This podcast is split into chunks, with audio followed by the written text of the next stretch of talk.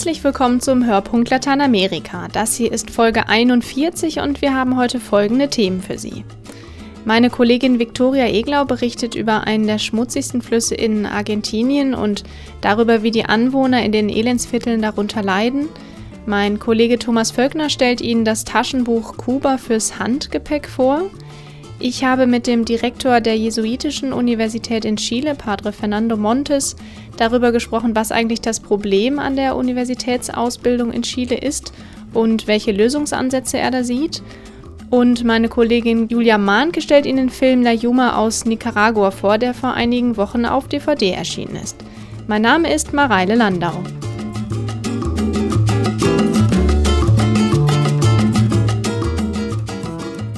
Sein Name klingt erst einmal idyllisch, Riachuelo, zu Deutsch Bächlein. Doch der Fluss in Buenos Aires ist der schmutzigste in ganz Argentinien und laut National Geographic einer der am stärksten kontaminierten Orte der Erde. Tausende Tonnen Abfall, Abwässer, giftigen Schlamm und Schwermetalle führt er mit sich.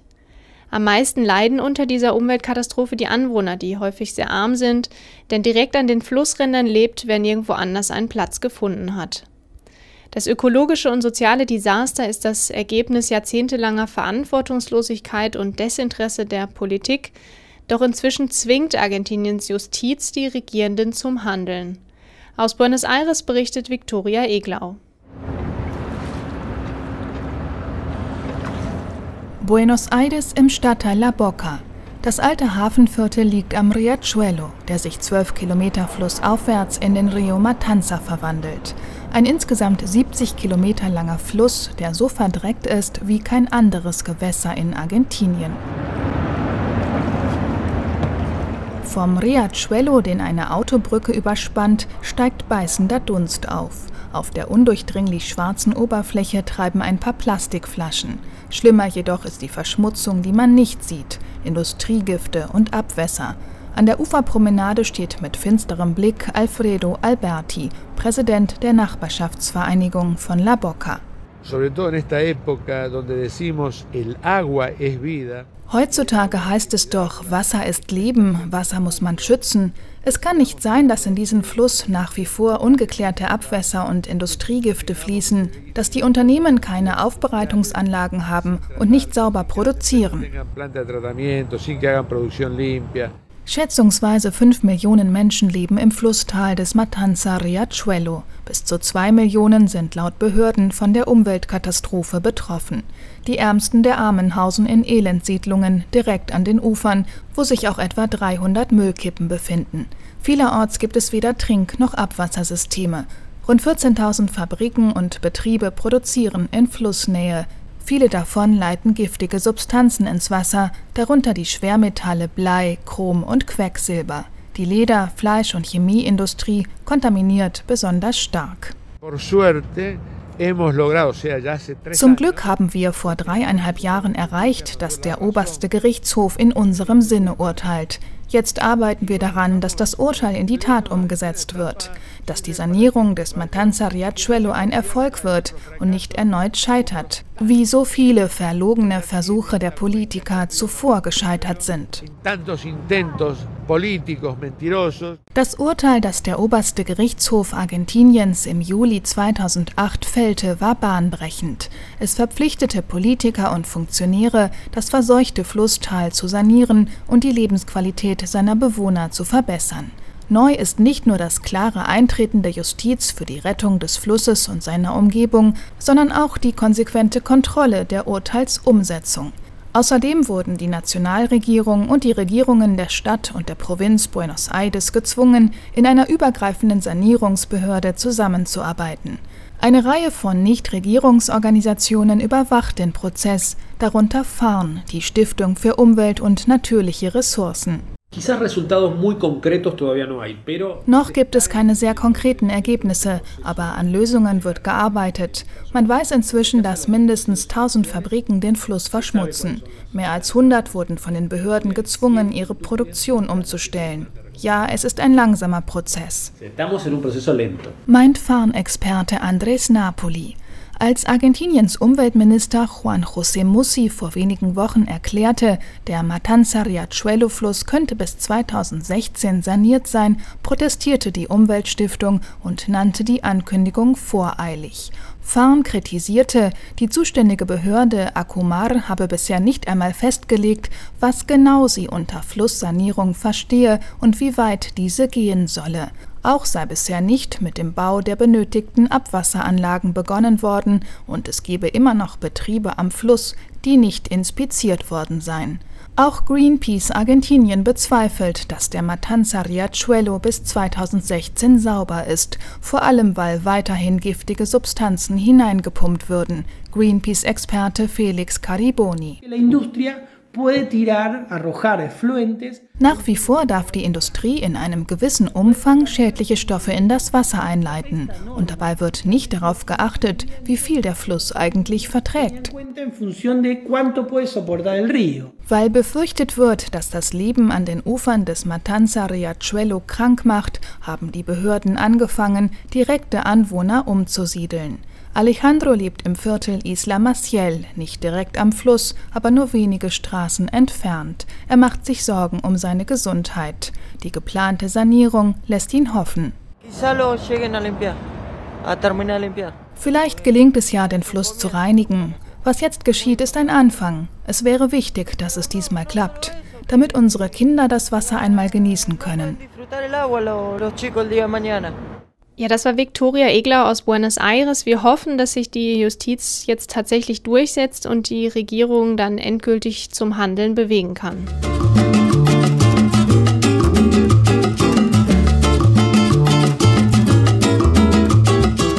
Kuba übt auf viele Reiselustige eine große Faszination aus. Das Land hat sich dem internationalen Tourismus in den letzten Jahren immer weiter geöffnet. Natürlich hat diese Entwicklung auch die deutschsprachigen Buchverlage auf den Plan gerufen. Mein Kollege Thomas Völkner hat sich eines der neuesten Exemplare angeschaut. Wer auf eigener Faust unterwegs ist, für den bietet Kuba ohne Zweifel zahlreiche spannende Einblicke und Erkenntnisse. Die Reisebuchverlage haben sich darauf eingestellt und detaillierte Travel Guides auf den Markt gebracht. Und dann gibt es noch den eigentlich auf Belletristik spezialisierten Unionsverlag aus Zürich, der für alle Kuba-Touristen, auch für solche, die mit dem Finger auf dem Globus verreisen, ein besonderes Kompendium herausgebracht hat. Kuba fürs Handgepäck heißt das Taschenbuch und es ist eine Art landeskundliches Lesebuch jenseits von Ausflugstipps und Restaurantbewertungen. Über Kuba, seine wechselvolle Geschichte, seine politischen Scharmützel mit den USA und seine reichhaltige Kultur gibt es auch viel zu erzählen. Und viele Literaten, Essayisten und Journalisten mit Sinn fürs Hintergründige haben genau das getan. Ein Zitat Hätten Anekdoten Gewicht, müsste Havanna unter ihrer Last schon längst zusammengebrochen sein. Zitat Ende. Nun, welche Anekdoten liefert das Buch und wie wird versucht, die darin verborgenen Phänomene zu entschlüsseln? Der bekannte Kriminalschriftsteller Leonardo Padura etwa erzählt die Geschichte des aus Katalonien stammenden Kubaners Bacardi, der den weltweit erfolgreichen braunen Bacardi-Rum herstellte. Nach vielen verlustreichen Jahren entstand, damals noch unter gänzlich anderen wirtschaftlichen und gesellschaftlichen Voraussetzungen als heute, ein Rum-Imperium, dessen wichtigstes Produkt der alte, lange gelagerte Añejo ist. Leonardo Paduras kurzweiliger und mit vielen Gesprächsnotizen angereicherter Text ist eine Mischung aus klassischer Reportage und Unternehmensgeschichte oder doch zumindest der Fortschreibung einer Unternehmenslegende. Wie sehr die kubanische Gesellschaft von der afrokaribischen Religion durchdrungen ist, das erläutert die Reisejournalistin Uli Langenbrink. Sie liefert sehr detaillierte Beschreibungen einer Zeremonie zu Ehren einer Yoruba-Gottheit und betont, dass erst die Revolution von 1959 der afrokaribischen Kultur der ehemaligen Sklaven in der Öffentlichkeit zu Ansehen verholfen hat. Als Beleg zitiert sie unter anderem ein offizielles Behördenschreiben an den, Zitat, Genossen Orakelpriester. Das Bändchen Kuba fürs Handgepäck enthält nicht nur Texte über kulturelle Phänomene. Es werden auch kontroverse Themen angesprochen, so etwa die massenhafte Flucht der Einwohner über das karibische Meer in Richtung Florida. Oder die Missverständnisse bei der Begegnung zwischen armen Einheimischen und reichen Besuchern aus Europa, wobei man vielleicht besser das Wörtchen vermeintlich vor arm und reich stellen sollte. Eva Karnowski, die Herausgeberin des Buches, erzählt in ihrem Text die Geschichte des Landarbeiter-Ehepaares Juan und Hortensia. Sie schneidet deren Leben gegen die Ereignisse rund um den Sieg der Revolution. Entbehrung, Hoffnung auf ein besseres Leben, ein Patron, der zunächst die bärtigen Rebellen bejubelt. Einfache, schlichte Menschen, die sich lange als Tagelöhner verdingen mussten, werden nominell zu Landbesitzern. Ihr Leben wird von einem Tag auf den nächsten umgekrempelt. Im darauf folgenden Text berichtet die international bekannte Choreografin Alma Guillermo Prieto ebenfalls von den Ereignissen der Revolutionszeit. Ihr Fokus ist aber die große Geschichte und besonders die Faszination, die vom jugendlichen Fidel Castro ausging. Anhand dieser zwar alleine funktionierenden, sich aber ideal aufeinander beziehenden und miteinander korrespondierenden Texte wird die stimmige Komposition des kleinen Kuba-Buches deutlich. Das Taschenbuch Kuba fürs Handgepäck hat knapp 190 Seiten und kostet 12,90 Euro.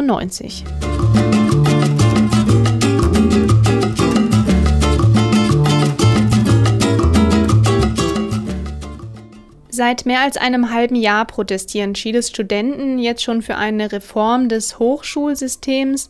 Sie wehren sich gegen ungleiche Zahlungsmöglichkeiten und die Kommerzialisierung von Bildung. Man hat jetzt immer sehr viel von der studentischen Seite gehört. Uns hat jetzt auch mal interessiert, was die andere Seite, nämlich die der Universitäten, dazu sagt. Ich habe mit Padre Fernando Montes äh, gesprochen. Er ist Rektor der Jesuitischen Universität in Chile. Padre Fernando, was ist Ihrer Meinung nach das Grundproblem der universitären Bildung in Chile? La educación en Chile genera das Bildungssystem in Chile produziert große soziale Kontraste sollte aber eigentlich eine Verbindung zwischen den Gruppen herstellen. Das zeigt sich auch in der Qualität der Bildung. Wir haben eine qualitativ sehr hochwertige Bildung für die wohlhabenden Klassen und eine sehr schlechte Bildung für die Menschen aus einfachen Verhältnissen. Wir müssen daher das Bildungsthema zusammen mit der sozialen Frage bearbeiten. Theoretisch haben wir heute in Chile ein sehr breites Angebot von Bildung. 100 Prozent der Menschen in Chile können die Grundschule und auch die weiterführende Schule besuchen. 50 Prozent der Bevölkerung haben Zugang zu Hochschulbildung. Eh, Damit ist das flächendeckende Angebot von Bildungsmöglichkeiten gegeben. Jetzt müssen wir uns dem Thema der Qualität der Bildung widmen. Was damit verbunden ist, dass die Hochschulbildung sehr teuer ist. Wer an die Universität geht, muss viel zahlen. Finden Sie das denn vertretbar? Hay una opción ich bin damit einverstanden, dass man für sein Hochschulstudium Geld bezahlen muss. Warum? Deswegen, weil derjenige, der Zugang zu einer Hochschulbildung hat, nachher einen Beruf ergreifen kann, der ihm sein Einkommen sichert. Daher bin ich dafür, dass derjenige, der studiert, etwas dafür zahlt, sei es im Moment des Studiums oder später, wenn er im Beruf ist. In Argentinien beispielsweise ist der Zugang zur Universität kostenlos. Dort fangen viele an zu studieren, aber nur 6 bis 7 Prozent schließen das Studium ab. Das ist ein Desaster. Welchen Wert hat denn für Sie die Idee der gleichen Bildungsmöglichkeiten für alle? Ungleichheit an sich ist etwas Natürliches. Was aber nicht sein kann, ist, dass Ungleichheit aufgrund von finanziellen Möglichkeiten oder aufgrund der sozialen Herkunft entsteht sondern aufgrund von Fähigkeiten, die man einbringt. Momentan determinieren die wirtschaftlichen und die sozialen Voraussetzungen die Ungleichheiten. Und dadurch ist auch die Entfaltung der Fähigkeiten vorherbestimmt. Das ist ein Problem. Was wäre denn da Ihr Lösungsvorschlag? Die Frage nach der Forderung nach kostenlosen Zugang zum kompletten Bildungssystem ist aufgrund der wirtschaftlichen Entwicklung in Chile zurzeit nicht möglich. Für die universitäre Ausbildung könnte ich mir vorstellen, dass man für die unteren beiden Fünftel der Bevölkerung Stipendien zur Verfügung stellen muss, die einen freien Zugang zur Universität ermöglichen. Für das dritte und vierte Fünftel könnte man Kredite einführen. Wichtig ist, dass diese Kredite keine Knebelkredite sind. Und das letzte Fünftel kann seine Universitätsausbildung selbst bezahlen. Was genau ist das Problem bei diesen Krediten? Zum einen gibt es Kreditformen, die die Studenten und deren Familie auf lange Jahre hin knebeln. Und es gibt ein zweites Problem mit diesem System. Es werden Kredite vergeben, die in Zukunft abbezahlt werden und die Familie während des Studiums trotzdem 25 Prozent selbst aufbringen muss. Dieses unausgereifte Kreditsystem führt dazu, dass viele Jugendliche ihr Studium nicht abschließen, obwohl sie die Fähigkeiten haben. Ja, vielen Dank, Padre Fernando, für dieses Interview.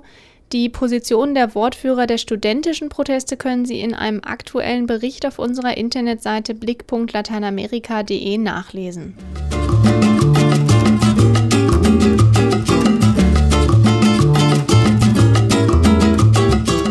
Wir kennen Argentinien und Brasilien als Filmnationen. Auch aus Peru und Chile gab es in den letzten Jahren Produktionen, die es in deutsche Kinosäle und auf namhafte Festivals geschafft haben. Der Film, den wir Ihnen jetzt vorstellen möchten, wurde in Nicaragua gedreht und ist der erste große Wurf aus diesem Land seit mehr als 20 Jahren, La Yuma. Julia Mahnke hat ihn sich angeschaut. La Yuma ist der Debütfilm der französischen Regisseurin Florence Huguet, die seit vielen Jahren in Nicaragua lebt. Sie erzählt die Geschichte einer jungen Frau, Yuma heißt sie wie der Film, die mit einer guten Portion Sturheit und fröhlichem Gemüt dem Alltag in einem armen Viertel der Hauptstadt Managua trotzt. Ihre Mutter hat einen gewalttätigen neuen Mann, der Bruder klaut und ihr Freund ist der Anführer einer Gang, die entweder damit beschäftigt ist, Drogen zu besorgen oder rivalisierende Gangs in Schach zu halten.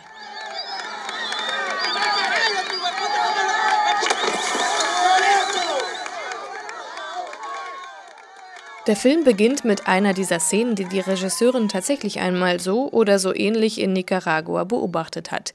Die örtliche Polizeimannschaft liefert sich ein Baseball-Match mit einer der Gangs im Revier.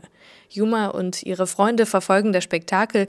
Der Eierverkäufer beginnt über sein Megafon aus dem Auto heraus den Spielverlauf zu kommentieren. In dem Film werden noch viele solcher Momente vorkommen, in denen man als Zuschauer das Gefühl hat, die Bewohner eines Viertels zu beobachten, daneben zu stehen, während die Menschen ihrem Alltag nachgehen, sich mit Freunden treffen, zur Arbeit gehen oder zu Hause in Familienstreitigkeiten verwickelt sind. Auch Yuma streitet sich mit ihrem Freund, denn sie hat am Wochenende einen anderen Mann getroffen, einen Studenten, der an der Uni Journalismus studiert. Sie sieht allerdings überhaupt nicht ein, warum sie sich dafür entschuldigen sollte. Schließlich gehört sie niemandem. Sie macht das, was sie will. Sos fuerte y todavía te rechazas. El que se debería enturcar soy yo. ¿Enturcado y por qué? Ah, porque te vas y no me decís nada. ¿Y desde cuándo yo te tengo que dar cuenta de mi vida? Desde que te hice mi mujer o ya se te olvidó. Mira, yo no tengo dueño, ¿viste? Yo hago lo que me da la regalada gana. Todo el mundo me quiere mandar. En mi casa me ven jodiendo y ahora hasta vos me salís con esa mierda como que si tuvieras derecho sobre mí. Dale, pues no peleemos. Pero decime la verdad. Von Beginn an schafft es die Regisseurin, eine Spannung aufzubauen, die bis zum Ende des Films anhält. Immer wieder bangen wir mit und um Yuma. Wird sie eine Profiboxerin werden? Was geht im Elternhaus vor sich, während sie auf der Arbeit ist? Und wie wird es ausgehen zwischen ihr und den zwei Männern in ihrem Leben? Aber bei aller Dramatik ist der Film leicht wie eine Feder humorvoll und gespickt mit kraftvollen, authentischen Dialogen. Eine besondere Entdeckung ist Alma Blanco als Yuma. Wie die anderen Darsteller auch, ist sie keine ausgebildete Schauspielerin. Sie trägt durch alle traurigen, ernsten und lustigen Momente und obwohl ihre Figur auch mal falsche Entscheidungen trifft, zieht sie von Anfang an die Sympathien auf sich. Die Regisseurin Florence Joguet sagt über sie: Elle a fait un travail extraordinaire. Moi, je, je dois dire que le film Alma war wirklich außergewöhnlich. Ich habe sie durch ein Casting für einen anderen Film entdeckt. Sie ist Tänzerin und war nach Italien gezogen, bevor ich das Geld für den Film zusammen hatte. Wir haben dann einige Probeaufnahmen gemacht, als Alma zu Besuch in Nicaragua war. Wir konnten es uns nicht leisten, sie für die Dreharbeiten nach Nicaragua einzufliegen, aber ich habe niemanden gefunden, der die Rolle wie sie spielen konnte. Schließlich habe ich sie doch angerufen. Eigentlich wollte ich ihr absagen und dann habe ich doch gesagt, ich brauche dich. Und sie ist gekommen. In Nicaragua hat der Film die Kinosäle bis zum letzten Platz gefüllt. Schon Wochen vor dem Filmstart hatte die Presse sich auf Yoge gestürzt und der Film wurde sehr positiv aufgenommen. Neben der Geschichte um Yuma, die Unbezähmbare, machen auch die vielen anderen Figuren den Film aus. Zum Beispiel Yumas Boxtrainer, der abends in einem Striplokal arbeitet, ein Gangmitglied mit Down-Syndrom, dessen Spitzname L-Down ist, oder ein guter Freund von Yuma, der sich wie eine Frau kleidet. Alle tragen bei zu einer großartigen, fröhlichen Geschichte, die trotzdem die harte Realität Nicaraguas nicht vertuscht, dabei aber ohne Klischees auskommt. Der Film La Yuma aus dem Jahr 2000 ist seit einigen Wochen als DVD über Trigon Film erhältlich. Zum spanischen Originaltool kann man auch deutsche, französische oder englische Untertitel wählen.